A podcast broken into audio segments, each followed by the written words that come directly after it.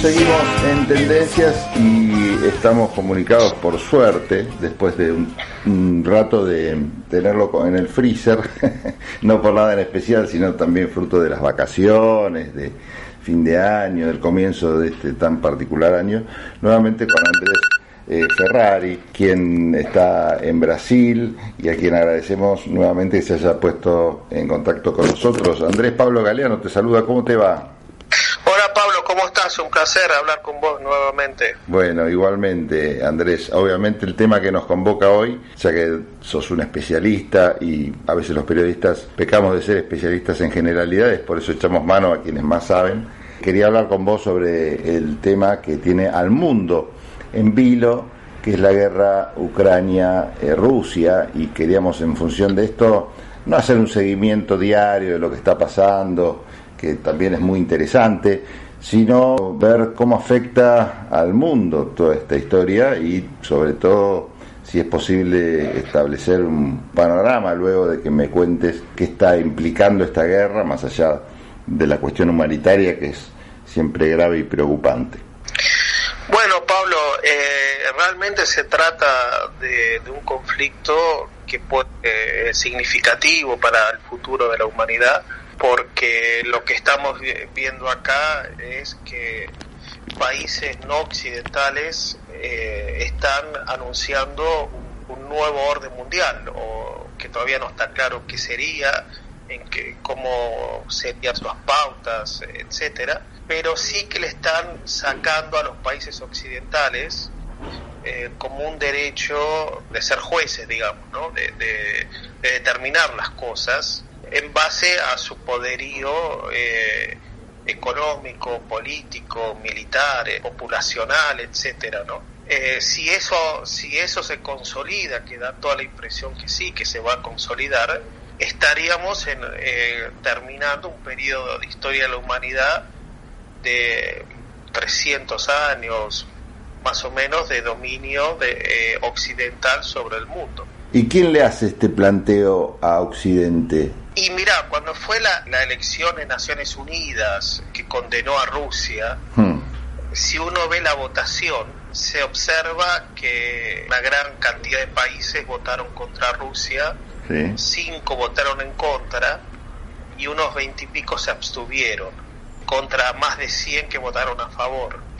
Eh, no, más de 100 no, pero no, no me acuerdo exactamente, pero la gran, el resto, ¿no? Que puede ser unos ciento y pico.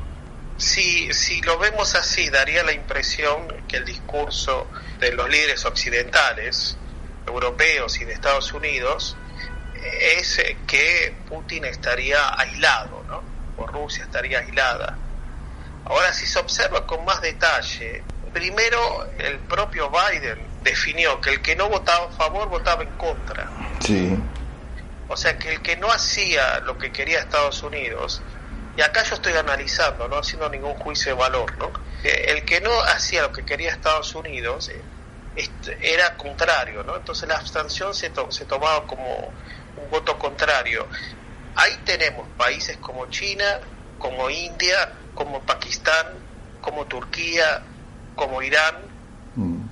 Estamos hablando de más de la mitad del mundo más de la mitad del territorio mundial. Y países poderosos, porque algunos por el poderío económico, otros por el poderío nuclear o armamentístico, no son países que, como para no tener en cuenta, ¿no? Cuatro de los siete países nucleares. Claro. Eh, Europa tiene un montón de pequeños países mm. que eh, da mucho más votos, ¿no? Ahora, prácticamente toda Asia se absteve. La mitad de África se absteve, ¿no?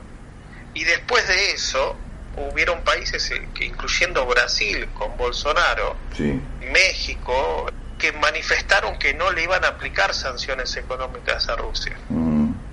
Y estás hablando del Brasil de Bolsonaro y no el de Lula futuro, ¿no? Claro, exactamente, ¿no?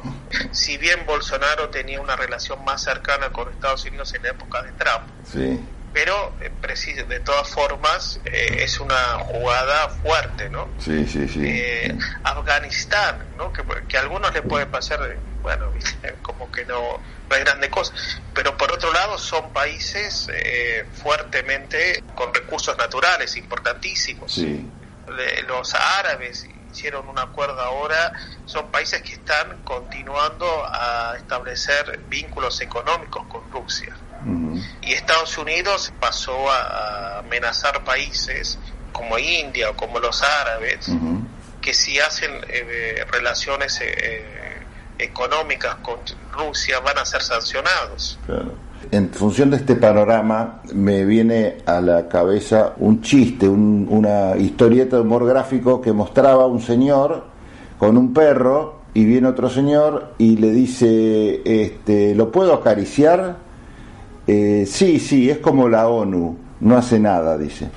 Bueno, ¿qué pasa con los organismos internacionales en función de esta nueva situación que vos estás planteando que no está muy lejana a concretarse, ¿no? Y bueno, de hecho se ha visto en algunas votaciones de los organismos internacionales cambia un poco el rol de estas instituciones, porque recordemos, por ejemplo, que cualquier intervención de la ONU tiene el fantasma del, veto de las grandes potencias, es decir, que se termina haciendo más o menos lo que, lo que quiere Occidente en Naciones Unidas. Esta fue una de las grandes críticas de los países con menor peso, digamos, a nivel mundial.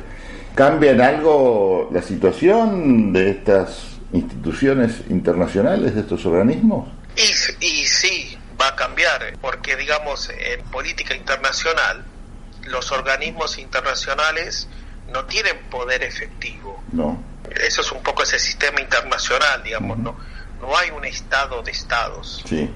Eh, por lo tanto, los organismos internacionales tienen poder en la medida que los países reconocen ese poder. Por ejemplo, en la entreguerra se creó la Liga de las Naciones, que fue la antesala de Naciones Unidas, y los países que, que no querían cumplir las reglas o los acuerdos o los violaban o, directamente se, cuando se retiraban. Se, abrían, claro. Por lo tanto, eh, el sentido de Naciones Unidas o de cualquier organismo internacional es que los grandes países los respeten. Sí. Y eso es una creación occidental, fundamentalmente de Estados Unidos, por la Segunda Guerra Mundial, que está poniendo credibilidad para el mundo no occidental. Entonces volvemos al punto anterior. Es decir, concretamente qué va a pasar, no sé. Pero digamos, por ejemplo, que la Corte Internacional de Justicia condene a Rusia, sí queda como una propaganda para ellos, porque cuando Estados Unidos invadió Afganistán, Irak, bombardeó otros países, etcétera, los en Estados Unidos decían nosotros no vamos a aceptar que esa corte nos juzgue. Por lo tanto, ¿qué credibilidad puede tener para los otros países, no? Y acá no es simplemente retórica, ¿no? Son países que tienen capacidad militar y económica de decir no lo acepto. ¿Qué pasa más allá de, la, de, estos ámbitos en materia geopolítica en función de lo que está sucediendo allí? Que aparentemente, bueno, las últimas noticias hablan de alguna suerte de avances, ¿no? Con respecto a un acuerdo, pero bueno, más allá de esto, del seguimiento diario de la guerra, ¿qué es lo que pasa en materia geopolítica? ¿Qué es lo que pasa en materia económica? ¿Qué es lo que se puede venir? ¿Qué, qué estás viendo vos? lo, más importante mm. geopolítico es esto, que países no occidentales por primera vez están cuestionando el orden internacional creado por Occidente. Eh, hace tres semanas, un mes más o menos, eh, los, el Putin con el líder de China, Xi Jinping, lo declararon abiertamente. Y ha recibido, eh, bien no se sabe exactamente de qué se trata, etcétera, pero ha recibido eh, de alguna forma apoyos de otros países como Pakistán, como Irán, como Venezuela, como Turquía, eh, explícito y de alguna manera implícito por un montón de países que no están manifestando absolutamente nada en este tema. Hay un silencio llamativo de la gran cantidad de países del tercer mundo, mm. eh, asiáticos, africanos y de, y de América Latina. Muy pocos han expresado un apoyo a Occidente. Es un silencio que es llamativo en función de otras grandes guerras, el que se ha suscitado ahora. Sí, sí, es un silencio importante porque demuestra de que eh, no hay credibilidad en el mensaje de Occidente, aunque eso no signifique, digamos, después cada país tiene sus circunstancias, sus vínculos, sus historias, etcétera. Entonces, en el momento de la, de la política internacional de cada país, la política exterior, eh, eh, siempre va a haber diferencias, ¿no? Eh, acomodaciones. Pero, digamos, no está habiendo un llamado internacional contra Rusia.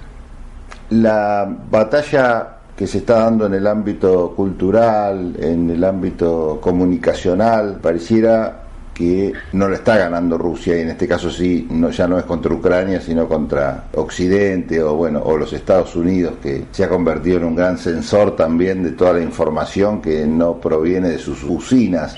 Cómo está influyendo este tema que es un tema real porque lo vemos no esta censura que se ve de los mensajes. Bueno mira que la cuestión el mensaje no lo esté ganando Rusia sí Rusia, no De nuevo nos lleva a ese punto porque estamos en Occidente. Ahora, Occidente tiene una postura en el cual, digamos, ellos consideran, digamos, como si estuvieran por encima, ¿no?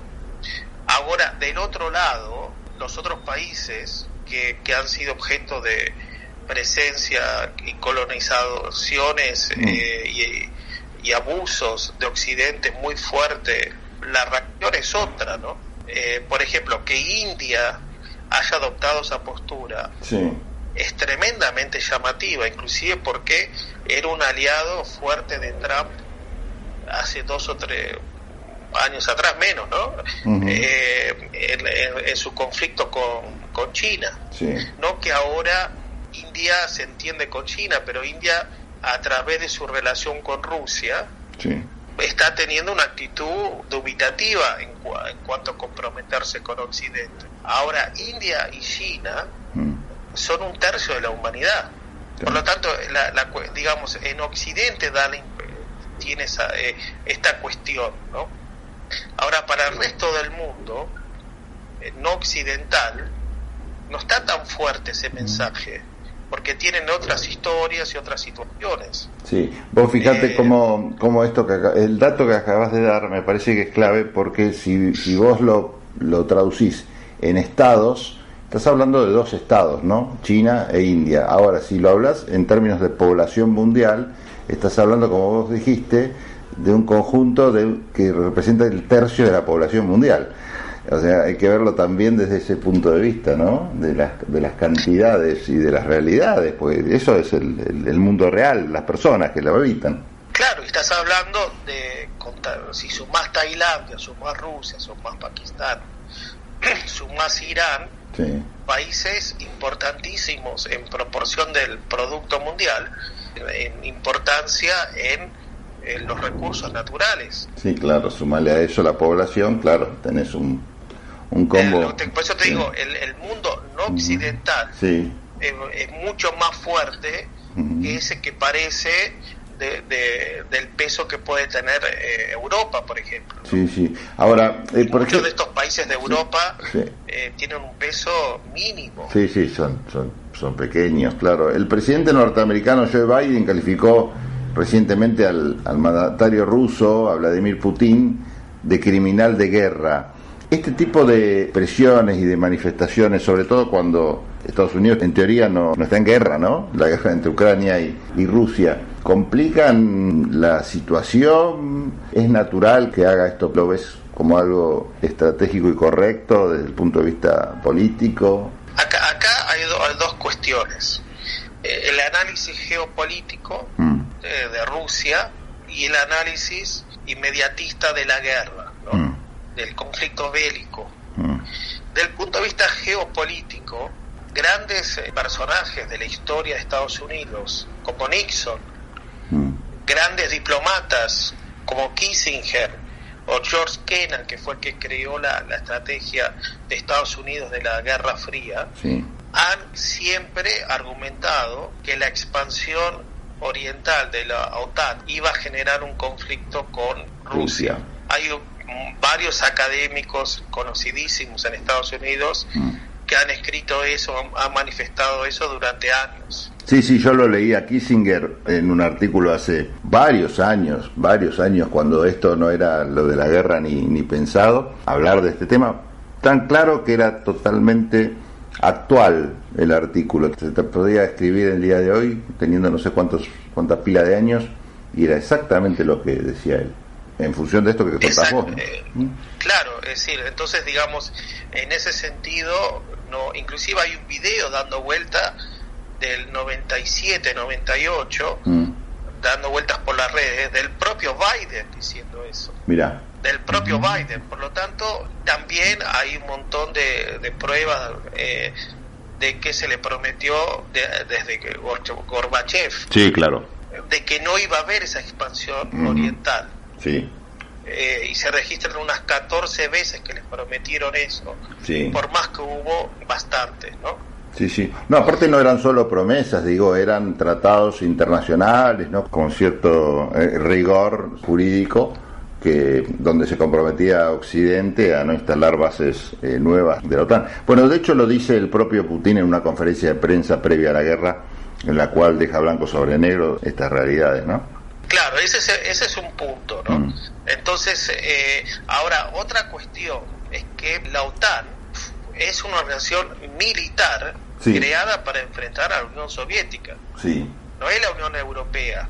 Mm. Al contrario, lo que está pasando ahora es que la Unión, la Unión Europea es como eh, un, que está quedando como un discurso político de la OTAN y no como algo, una organización independiente, siendo que los rusos, cuando cayó el muro de Berlín, quisieron ser parte de la Unión Europea y no los dejaron. Y ellos tenían en contraposición a OTAN el llamado Pacto de Varsovia, que ellos decían, bueno, terminemos con los dos, si no hay más conflicto.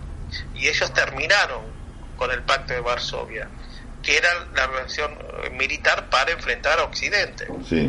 Entonces la OTAN no, no es una feria de las naciones. Es una organización militar y donde está la OTAN hay misiles, hay armas, hay soldados. Ese es un aspecto. El otro aspecto es que Ucrania es un país desde el 91. La gente habla de países como si fuesen naturales. Y no es así. Los países son artificiales. Son creaciones, claro, creaciones del hombre. Exacto. Claro, entonces no hay un territorio ucraniano eh, fijo, determinado, un pueblo ucraniano. Hay mezclas. Y en Ucrania hay una fuerte presencia de pueblos rusos. Ese pueblo ruso votó un presidente que, hubo un golpe de Estado desde en 2014, que es fácil comprobar que es así porque hay una grabación que se filtró de la principal asesora de política exterior de Estados Unidos, Victoria Nula, en la época planeando el golpe. Está allá este, salió en la BBC, en CNN, en todos lados está, que, que sale ese audio, que está ese punto, y a partir de ahí creció comunidades neonazis en Ucrania contra los rusos. Eso salió, eso, eh, yo lo tengo los artículos en toda la gran prensa occidental, desde 2014 hasta hoy, salieron artículos eh, describiendo y denunciando los neonazis ucranianos. Sí, hay una película que está producida por Oliver Stone. Y sí, Oliver Stone, el Fuego sobre Ucrania. El Fuego sobre Ucrania, exactamente. Así que, bueno, de paso la recomendamos acá para, me parece, no sé si la viste vos, pero me parece que también echa un poco de luz sobre lo que pasa, ¿no? Claro, entonces la cuestión es que Putin dice y después que y ahora que, está ocupando Ucrania lo manifiesta mm. que eh, el acuerdo diplomático para resolver la cuestión de 2015 de Minsk Occidente nunca lo cumplió y estaba eh, bueno tiene estos avances las populaciones rusas pidieron la intervención para eh, por protección y sobre todo habían descubierto y dicen que tienen pruebas incluso ahora de que estaba planificado un ataque para marzo. Y eso motivó la invasión, no el análisis geopolítico per se, ¿no? Sí, sí, sí. Sino esa cuestión. De hecho, volviendo al punto anterior de tu pregunta, Pablo, de cómo queda Occidente frente al mundo, la histeria antirrusa que está viendo donde eh, hasta los gatos rusos fueron prohibidos de competir en un, torneo de gatos, un árbol fue prohibido de, una competencia de, árboles europeos, no sé qué cosa. Grandes directores de, sinfónicas de ciudades europeas rusos fueron eh, echados porque no denunciaban a Putin, etcétera. Ese tipo de cosas está manifestando un recuerdo de la primera época del surgimiento de los nazis. Sí, sí. Y un macartismo también, unas listas negras, persecución. Inclusive eh, todo esto de las redes que han sacado eh, esa película de Stone, por ejemplo, eh, una, una diputada de Estados Unidos que está contra la guerra, etcétera, le, han violado, le, han sacado sus videos también en las redes, etcétera. Eso daña mucho el mensaje occidente que justifica su política externa a través de ciertos valores universales. Claro, sí, sí. Es imperdonable para quien levanta la bandera de la democracia y la libertad que quede expuesto en semejante acción coercitiva, ¿no? Eh, y públicamente, ¿no? Inclusive eh, redes como Facebook, Instagram, que han legalizado ataques a los rusos en sus redes. Sí. Inclusive permiten expresiones o de odio de estos grupos neonazis. Sí. Pero si personas llaman a eso de neonazis, le, le, cierran las cuentas.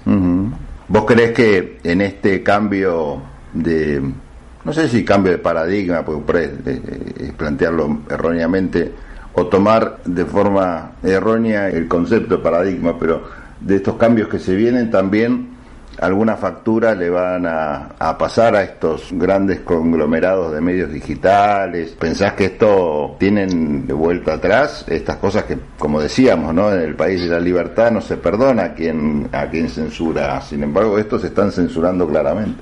Bueno, en Estados Unidos ahora puede parecer muy paradójico, ¿no? Los pacifistas, los que son contra la guerra, contra estas denuncias, eh, son, digamos, los trampistas. Y las elecciones parece que le va a ir bastante mal a, los, a los eh, eh, demócratas. Mm. Y de todas maneras, esto viene de la mano de una gran insatisfacción que hay en Occidente con su estado de las cosas. Ya venía de antes, y hay que ver cuando pase este momento más de emoción, cómo reaccionan, ¿no? los medios ya estaban con los grandes medios desacreditados están son muy concentrados. Y por ejemplo ahora con que, que está volviendo la gravedad de la pandemia en muchos países medidas eh, simples hasta la, la, propia tomar vacuna no está, no están teniendo credibilidad las poblaciones porque les parece un negociado ah. los políticos con las grandes farmacéuticas eh, el uso de máscaras no lo van a aceptar etcétera no entonces esto después hay que ver cómo reaccionan las propias sociedades occidentales, eh, que en este momento están medio como con la cabeza en esta cuestión. Mm. Pero bueno, ellos ya venían complicados, ¿no? Hay, hay una concentración, esto ya lo hablamos varias veces, una concentración de riqueza brutal en esos países que se agravó en los últimos años durante la pandemia. hay mucha gente que está con muchos problemas de vivir cotidianamente. Eh, Inglaterra, hay mucha gente que, pasa hambre. Mm. Eh, la otra vez salió en, los diarios que un millón de personas pasaron hambre. En Inglaterra. Entonces, digamos, dentro de Occidente mm. Hay, ya, ya, había varias, digamos, reacciones que iban a, grupos más de derecha, ¿no? Entonces todo eso está muy confuso. Y fuera de Europa, digamos, hay eh, una denuncia de un doble discurso, de una hipocresía. ¿Por qué están viviendo otras realidades? Naciones Unidas está diciendo, mientras pasa todo esto, que en Afganistán 95% de la población, después que, se, que los países occidentales la abandonaron, en agosto, tiene riesgo gravísimo de hambre. La mitad puede morirse de hambre en los próximos meses. 95% de la población, ¿me decís? 95. 95%. Tres de cuatro afganos no tienen atención médica. Esto lo dice Naciones Unidas. Y nadie le da importancia. No, no, es terrible. Es decir, en Yemen están bombardeando cotidianamente. Se calcula que para, que para fin de año va a haber más de 370 mil muertes.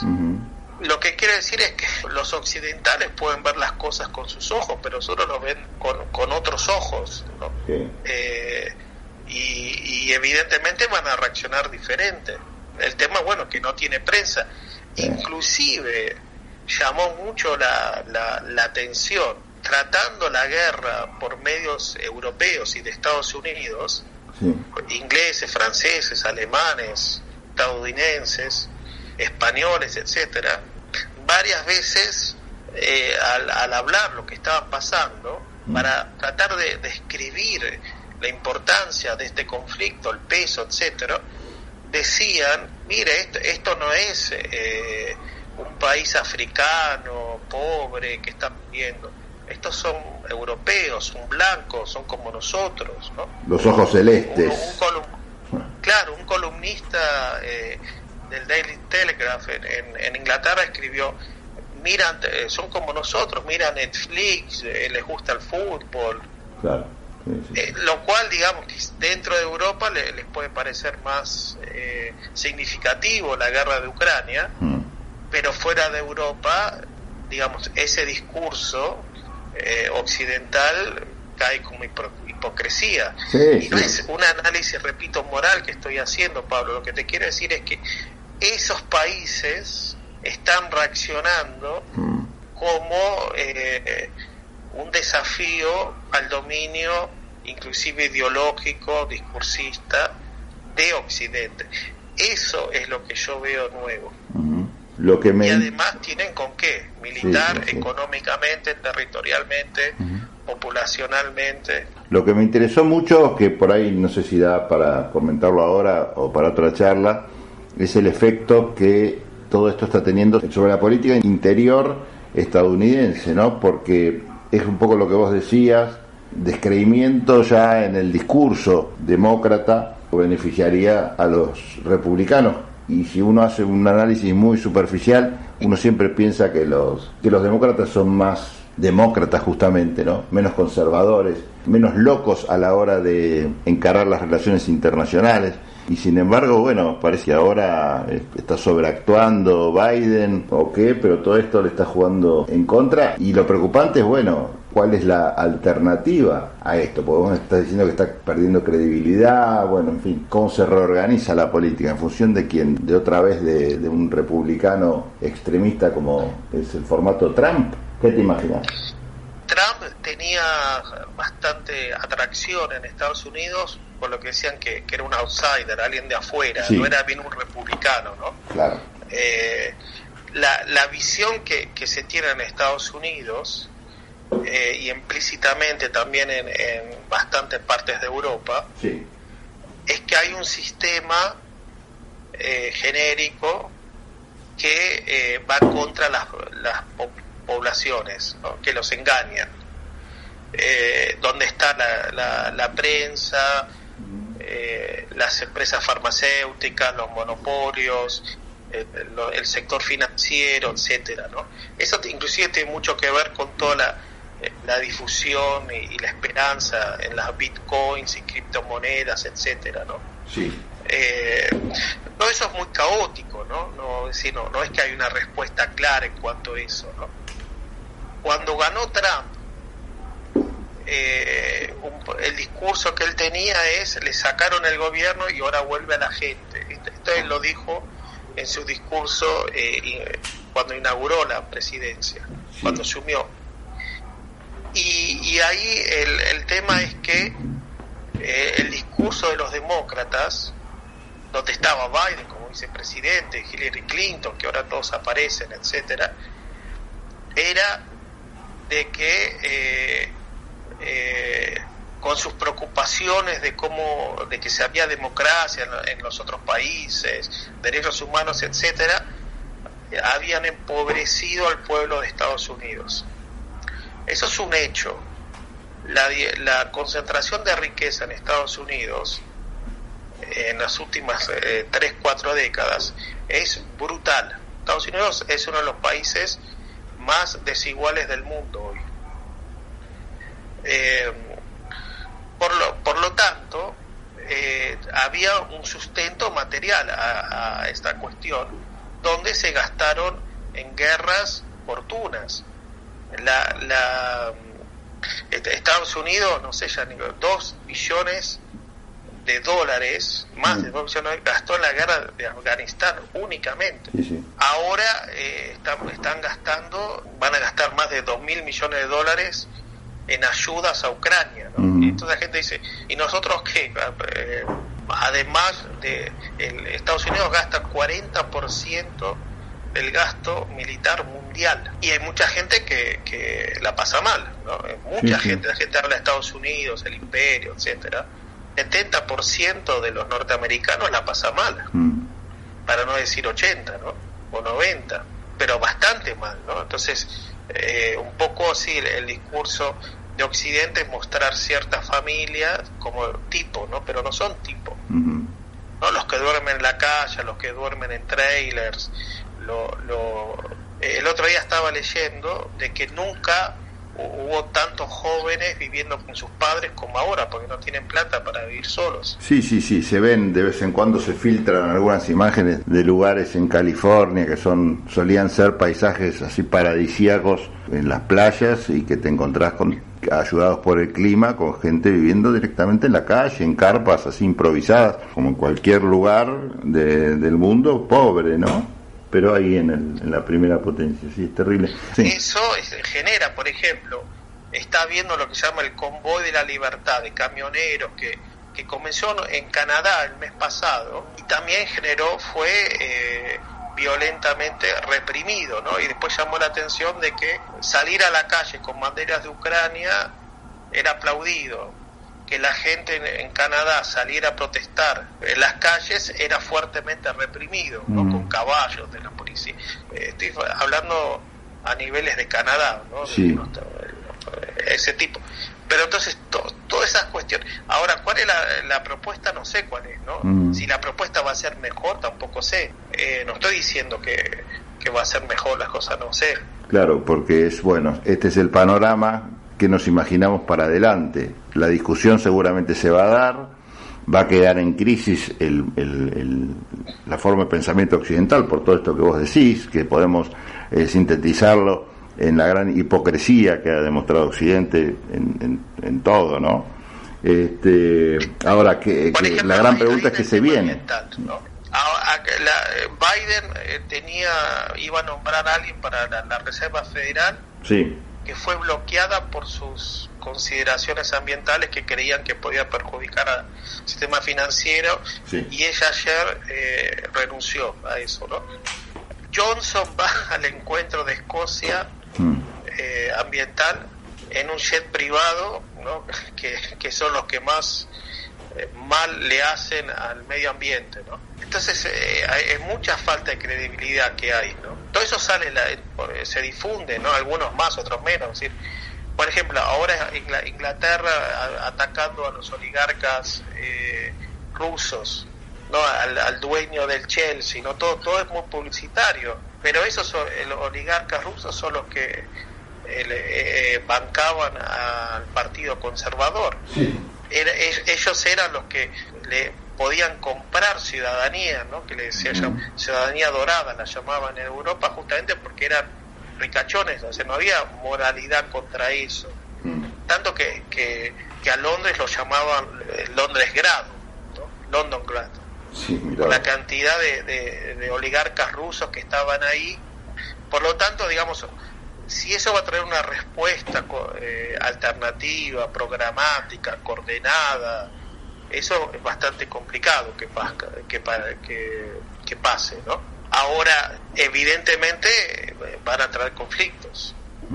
Es, es, es muy interesante, es muy interesante también este, y apasionante para quienes nos gusta hacer este tipo de, de análisis, no tener muy en claro qué es lo que va a pasar, ¿no? Porque los escenarios se abren de manera infinita, ¿eh? porque va a afectar obviamente a todos. Estoy pensando en el mundo de los negocios que deben estar sin pegar un ojo en función no de la cuestión humanitaria, lógicamente, sino de las burbujas que se pueden empezar a, a descubrir y en función de eso caer. Bueno, todo lo que se podía prever o programar como que queda en un limbo. Bueno, en el mundo de los negocios puede ser, realmente puede ser que se esté ante un cambio mm. eh, fundamental, eh, histórico, que sea la pérdida de importancia del dólar en las finanzas internacionales. internacionales claro. Por lo menos eh, ese rol eh, único que tendrá en moneda internacional. Sí, sí, Eso sería una transformación brutal, un golpe durísimo a Estados Unidos porque la maquinita que tanto le molesta a los, a los economistas liberales eh, es la fuente de mayor poder que tiene Estados Unidos. No mayor, digamos, sentido de más grande, pero un gran poder baratísimo, ¿no? Que no cuesta nada. Digamos, si, si Estados Unidos no financia con la maquinita muchísimo de sus gastos, los tiene que financiar con impuestos, claro. que es lo que va a comenzar a pasar ahora en Europa, que quieren subir sus gastos militares, ¿no? ¿cuáles van a bajar? Todo eso va a ser muy conflictivo. Te hago la última pregunta de rigor para no sacarte más tiempo y le prometo a la gente que vamos a incrementar la continuidad de las charlas. La de rigor, ¿cómo nos afecta a nosotros? A la pregunta obligada y ombliguista. Ombliguista en este caso ya, es complicado porque vamos a ser afectados por eh, distintos tipos de transformaciones que no van a depender de nosotros prácticamente en nada. Eh, así que el primer punto diría, eh, nos, afectará ser ombliguistas. Eso no significa no pensar desde nuestro lugar, pero pensar con la cabeza abierta, ¿no? Eh, reducir, por ejemplo, eh, este conflicto a la política interna, eso es un error gravísimo, gravísimo. ¿Qué quiere decir reducir a la política interna? tratar de ver lo que está pasando en el mundo con ojos si soy K, si soy ah, Bien. Macri, si soy no sé qué cosa. Bien. Eh, tratar, digamos, de o reducir los, estos conflictos a mi postura interna como para justificar esto que lo otro sobre todo porque es muy contradictorio, es lo que, es lo que estoy diciendo. Eh, los, los que están apoyando a Ucrania están apoyando a neonazis. Entonces hay que tener cuidado con los mensajes que salen de eso. Después de eso, eh, necesitamos una política externa eh, madura, inteligente, cuidadosa, para buscar cierto, cierto dominio de nuestras acciones y no ser llevado por eh, grandes olas, ¿no? Es decir, salir diciendo, este es el imperialismo ya, que bla, bla, bla, no, resuelve nada, o si en forma pragmática, etcétera, y desde nuestro lugar del mundo. Desde nuestro lugar del mundo tenemos varios países como el nuestro que eh, estamos en una región que deberíamos estar dialogando más y buscar posiciones más sólidas entre todos para ser dialoguistas con distintos centros de poder, ¿no? Porque eso existe y va a seguir existiendo. Vamos a ser afectados por el impacto económico general, el impacto sobre los alimentos que, está generando esta guerra, porque China y Ucrania son grandes exportadores, que nos puede favorecer en ciertos aspectos, nos pueden perjudicar en otros, porque hay que ver cómo afecta la, las vías de transporte, si, los países se cierran, no pueden subir los precios, todo es muy confuso. Claro, ¿qué, pasa con la tecnología? claro, el combustible. Entonces, todo, todo eso todo eso eh, puede afectar. Eso considerando de que la guerra, la parte bélica, ¿no? Porque, digamos, la guerra viene de antes y va a seguir después. La parte bélica de este conflicto, por un lado, puede terminar en cualquier momento, con una victoria clara de Rusia, digamos, la parte racional de, la, de lo bélico mm. es que Ucrania quede como país neutral fuera de la OTAN. Esas dos regiones con más rusos de alguna manera o son incorporados a Rusia, quedan como países independientes. Crimea queda con Rusia mm. eh, y ahí termina Eh, eso sería la parte más racional en el sentido de eh, las fuerzas militares que existen hoy. O sea, Ucrania no tiene capacidad. La parte más loca es que haya una escalada y terminemos en una guerra nuclear. Que ayer, eh, después del discurso de Zelensky al Parlamento de Estados Unidos, tanto la, la prensa como muchos políticos escalaron con su discurso las guerras. Salió una encuesta que la mayor parte de Estados Unidos está a favor hasta que le explican qué significa estar a favor. Ahí cae fuertemente el apoyo. Ahora, si hubiese una escalada, esas preocupaciones más mundanas económicas no van a ser tan importantes. Sí, sí, no, claro. Está, está por cuidarse, cuidarse el cuerpito antes. Eh, bueno, Andrés, no te molesto más. Me parece que quedaron un montón de temas en el tintero y es lo que me gusta de estas charlas, ¿no? que, a mí por lo menos me, me, sirven y me abren la cabeza para seguir preguntando e indagando más cosas. Te agradezco un montón. No, gracias a vos, Pablo, me alegro que, que haya servido y quedo a disposición. Muy bien, retomamos en cualquier momento la charla. Gracias Andrés, un abrazo grande. Un abrazo. Bueno, estuvimos conectados con Andrés Ferrari, él está en Brasil, es un analista de geopolítica, de economía, la verdad que es, bueno, es profesor universitario allí en Brasil y debe ser un placer también escuchar sus clases. Nosotros nos tomamos el atrevimiento de hacer estas clases particulares con él, que nos brindan mucha información y mucho del buen análisis que nos gusta compartir con ustedes acá en Tendencias. Bueno, un rato. Desde Buenos Aires, transmite LRI 224, AM 1220.